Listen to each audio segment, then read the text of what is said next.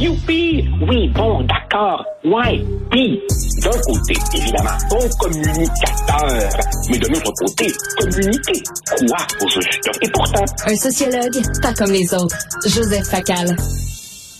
Je suis très heureux justement d'aller rencontrer, d'aller rejoindre le chroniqueur au Journal de Montréal, Journal de Québec, Joseph Facal. Bonjour. Bonjour, comment ça va? Content de faire ta connaissance. Ben moi aussi, c'est une première pour nous deux, euh, un grand plaisir. Euh, Joseph, on peut pas, euh, bien sûr, là, euh, ne pas se parler aujourd'hui sans revenir là sur le recensement là, sur la langue française hier. Quelle était votre première réaction là? Écoute, euh, il y aurait tellement à dire, Marc-André, qu'on n'aura pas le temps de faire le tour, mais Effectivement. assez clairement, assez clairement, je pense que tous les indicateurs sont au rouge ou au orange foncé. Et ce qui me frappe depuis 24 heures, c'est que même les commentateurs habituellement euh, dans la catégorie que je classerais de jovialistes, même Mhm. eux se gardent une petite gêne. Mhm. Euh, autrement dit, euh, on peut résumer, je crois, la chose ainsi. Le français recule au Québec, mais il s'écroule au Canada. Et dans le cas du Québec, bah écoute, franchement, les chiffres confirment ce qu'on entend. Si on se promène un peu dans le 5-1-4 et dans ce que j'appellerais, si tu veux, le premier cercle, la première couronne euh, du Mhm. 4-5-0. Maintenant, tu m'as demandé comment je réagis à ça. Je vais te dire comment je réagis à ça. Marc-André, ça fait 50 ans, ou à peu près, que je m'intéresse au débat linguistique. Mhm. Et je suis frappé de voir comment, inévitablement, toujours un certain nombre d'idées reçues relèvent la tête, qui sont pas fausses, qui sont pas fausses, mais qui sont juste à côté de la traque. Je te donne quelques exemples. Inévitablement, quand j'écris un commentaire, une chronique là-dessus, j'aurai un lecteur qui va me dire Ben oui, mais M. Facal, c'est important de parler l'anglais pour un jeune francophone du Québec. Excuse, y a-tu quelqu'un au Québec qui prétend le contraire? Est-ce qu'il y a quelqu'un qui prétend qu'un jeune francophone au Québec ne doit pas maîtriser l'anglais et même idéalement une troisième langue Non, il- c'est beaucoup plus payant? C'est une Mhm. évidence. Tu Oui. toi-même écrit aujourd'hui. Oui. Qui Mais prétend le contraire? non, Hey, pas, pas- je pense pas qu'on prétend le contraire, mais on n'a pas encouragé ça ah à une oui, certaine ah, époque. Bien sûr, sûr. On a Hey, eu peur. oui, Je veux dire, moi, c'est moi, et c'est ça que j'ai vous faites, vous faites référence, Joseph, à ma chronique de ce matin. C'est, ben, on voyait dans les chiffres là de Ben oui, plutôt c'est que c'est plus payant. Et moi, je veux dire, je suis un, je suis un fier bleuet du lac Saint-Jean. Je veux dire, je parle français avec mon accent, avec mes erreurs, mais j'ai fait comme employé politique la politique au fédéral. J'ai appris l'anglais grâce à mes compétitions de natation, puis c'est comme ça que j'ai perfectionné, puis j'ai- j'étais allé dans un peu partout. Mais sans l'anglais, c'est sûr que j'aurais j'aurais pu faire de la politique, mais à un autre niveau peut-être. Mais, mais- mais- bien sûr, mais, mais, mais la question, c'est évidemment qu'un jeune francophone doit parler anglais. D'ailleurs, en passant, est-ce qu'il y a deux politiciens francophones actifs sur la scène provinciale qui ont mieux maîtrisé l'anglais que René Lévesque et Jacques Parizeau? Mhm. Oui, effectivement. La question, c'est plutôt, la question plutôt, c'est quelle doit être la langue principale de Mhm. la vie publique au Québec, des institutions et des milieux de travail? C'est ça la vraie question. C'est le Deuxième, français. Mais ça, on s'entend que c'est le français. On s'entend que c'est le français. Ben, moi, Mais je, je connais personne, je connais personne qui milite contre l'enseignement de l'anglais ou même pour faire du pouce sur ce que tu viens de dire, pour qu'on l'enseigne mieux encore. Mhm. Évidemment. Mais pour le dire en espagnol, that's not the issue. De- de- Mais- de- deuxièmement, de- deuxième Ouais. Inévitablement, ça s'en vient. Check bien. Tu vas avoir des chroniqueurs qui vont dire oui, mais il faudrait aussi mieux parler le français au Québec. La Ouais. qualité du français. Marc-André, c'est sûr qu'on pourrait parler un meilleur français. Moi y compris. Mais je te soumets que si tous les francophones du Québec parlaient un français comme, comme, comme Dany Laferrière ou comme Mhm. Denise Bombardier, ça ne Oui. changerait rien au fait que Oui. les immigrants, en majorité, vont aller du côté du bloc linguistique qu'ils Mhm. percevront comme porteurs, comme véhicules des meilleures opportunités économiques. Parce que Mhm. l'immigrant, et, et permet à un immigrant que je suis de te le dire, tu viens dans un nouveau pays pour gagner ta vie, pas pour Mhm. faire rayonner une culture qui au départ n'est pas la tienne. Ouais, Donc, oui, on pourrait mieux parler. Ça changerait pas fondamentalement la situation. Et par ailleurs, et par ailleurs, quand tu écoutes attentivement comment les Espagnols parlent l'Espagne en Espagne, comment les Américains parlent l'anglais aux États-Unis et comment les jeunes anglophones de Montréal parlent l'anglais dans le West Island, je suis pas sûr que la qualité de leur langue est tellement supérieure à celle des Franco-Québécois. Autrement dit, la qualité de la langue est une affaire, euh, si tu veux, d'éducation. Ici, on parle de démographie, tu vois. Troisième chose qui me frappe, troisième chose qui me frappe, on nous a pendant longtemps dit, oui, mais l'important, là, c'est que les jeunes anglophones du Québec puissent soutenir une conversation en français. OK, Ouais. parfait, très raisonnable. Moi, pendant longtemps, j'ai cru à ça. Mais sais-tu quoi? Marc-André, le chat est sorti du sac quand le gouvernement Legault a eu pour projet de les obliger à suivre trois cours au collégial en anglais. Rappelle-toi, là, c'était la panique. Oh mon Dieu, ma cote R, je serais pas capable. Donc, les gars, semblait que vous étiez capable de tenir Ouais, de jaser, ouais. dire en anglais, puis de- en français, puis de jaser. Ouais. Le, problème, Mais, mais, mais, mais, mais, pour moi, je pense que justement, vous faites référence aux cours en français. Moi, je, je veux dire, j'ai fait mon université à Québec, à l'Université Laval. On m'a demandé Ouais. d'avoir un certain niveau d'anglais. Il me semble que l'inverse, il me semble c'est c'est logique, c'est c'est c'est c'est la base, non?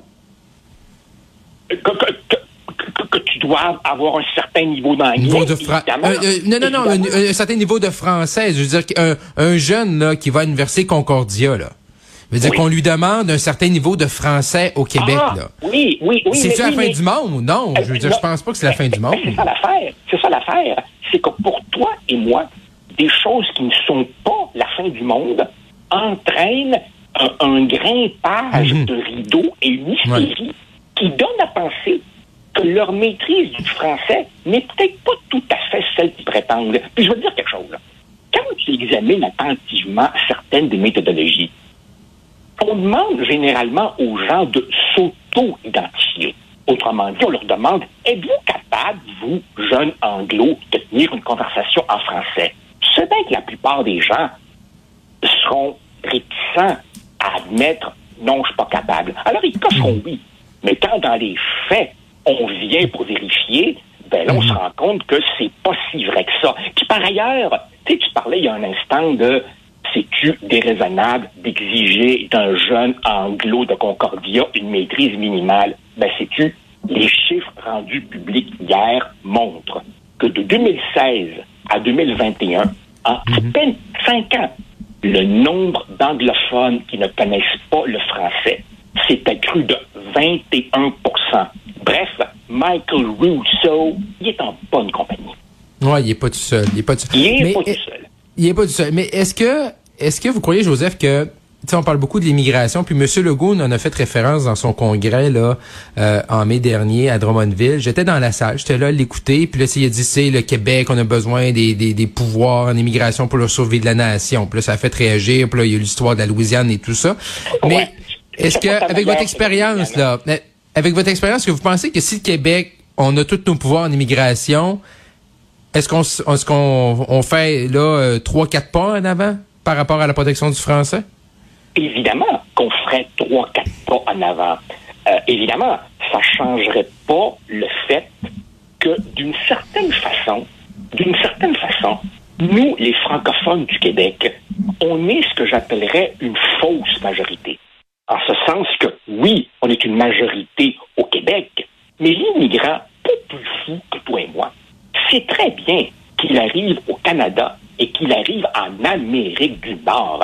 Il voit de quel côté soufflent les vents dominants. Autrement Mhm. dit, évidemment que ça aiderait. Mais je te dirais que euh, vivre en français en Amérique, ce sera toujours un combat difficile. Maintenant, évidemment, quand tu t'en vas mener un combat, tu, tu préfères avoir le coffre à outils le mieux garni possible. Donc, c'est évident que des pouvoirs supplémentaires aideraient. Est-ce qu'ils solutionneraient tout? Pas du tout. Maintenant, si, si- si tu me laisses encore deux minutes, il y a, il y a Oui. une chose qui me frappe. Tu vois, c'est tout à fait normal, tout à fait normal qu'un immigrant venu ici, un immigrant de première génération, continue à parler espagnol, arabe, punjabi à la maison. C'est normal. Ouais. La question, c'est est-ce que la deuxième génération, est-ce que ceux qui suivent, eux, est-ce qu'ils vont choisir le français ou l'anglais? Puis je dis tout ça parce qu'il y a tout un débat entre spécialistes sur quels sont les bons indicateurs. sais. Est-ce que c'est langue parlée à la maison? Est-ce que c'est langue maternelle? Est-ce que. La question, si tu veux, c'est comment l'intégration se fait à partir de la deuxième génération? Et la vérité, Marc-André, c'est que oui, la majorité des enfants d'immigrants, la majorité des enfants d'immigrants choisiront le français à hauteur de 60% Autrement dit, la deuxième génération, t'en as 6 sur 10 qui passent au français, puis 4 sur 10 qui passent en anglais. Donc, on pourrait se dire, hey, c'est pas pire. Attention, le problème, c'est que les anglophones dits de naissance, de souche, qui sont à peine 10% du Québec, attirent à eux 43 du- de ce qu'on appelle le transfert linguistique, qui est, si tu veux, le nom délicat pour parler de assimilation, mot qu'on n'a plus le droit d'utiliser aujourd'hui. Autrement dit, que le poids du français ne baisse pas, il faudrait que cette deuxième génération passe au français dans une proportion de 90 On est qu'à 60 Donc, d'une certaine façon, si rien n'est fait, ben, qu'est-ce que tu veux? Notre déclin est en quelque sorte programmé, puis c'est pas faute d'effort, puis faute de bonne volonté. Et tous les démographes te diront que, tu sais, dans l'évolution des sociétés, là, les idées peuvent changer, les modes peuvent changer, les idéologies peuvent évoluer, mais la démographie, c'est la tendance la plus lourde de toutes à servir de bord. Et Mais- quand mais la pente du déclin, ça peut s'accélérer très vite. Ouais, mais ça, je trouve ça super intéressant ce que vous dites, Joseph, dans le sens que, tu en mettant, en allant garder les chiffres, parce que si on peut, on reçoit, on reçoit plein de chiffres dans, dans le rapport, dans le recensement de Statistique Canada, mais en allant chercher vraiment cette situation-là par rapport à la deuxième génération, ben après ça, c'est, on peut regarder après ça nos mesures qu'on met en place, est-ce qu'elles sont les bonnes par rapport à ça, là? Parce que, tu sais, des mesures, on peut en mettre 50, mais si elles s'attaquent pas à une situation comme celle-là, comme vous venez de décrire, ben, c'est un coup d'épée dans l'eau. Ah ben c'est sûr. Des problèmes du débat linguistique, c'est qu'il est tellement complexe, il a tellement de ramifications, qu'un gouvernement pourrait, en théorie, mettre de l'avant 500 mesures. Et c'est là que tu as le danger de multiplier les tracasseries administratives Ben oui. qui, qui emmerdent tout le monde pour pas grand résultat. Non, il te faut 5, 6 mesures fortes. Et Ouais. là, et là, on n'a pas encore parlé situation du français dans le reste du pays. Où là, écoute, t'as vu, je veux dire, euh, comme disait M. Dutrisac dans le devoir, les franco-ontariens sont en train de devenir une note de bas de page. Les Acadiens euh, sont en danger.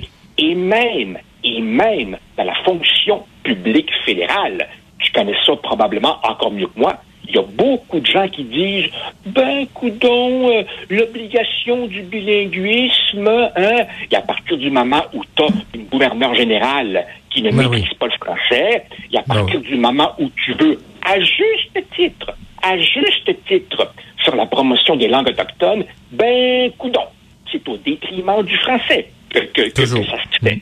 Euh, et, et, et, et, et même, et même, et même, ne, ne- ne me pars pas. Ne me Non. pars pas. Non, c'est le temps qui nous manque, là. ne me pars pas sur la qualité du français à Ottawa. Ou, comme Non, disait Gaston Miron, dans la fonction publique, on parle deux langues. On parle anglais et le traduit du. Oui.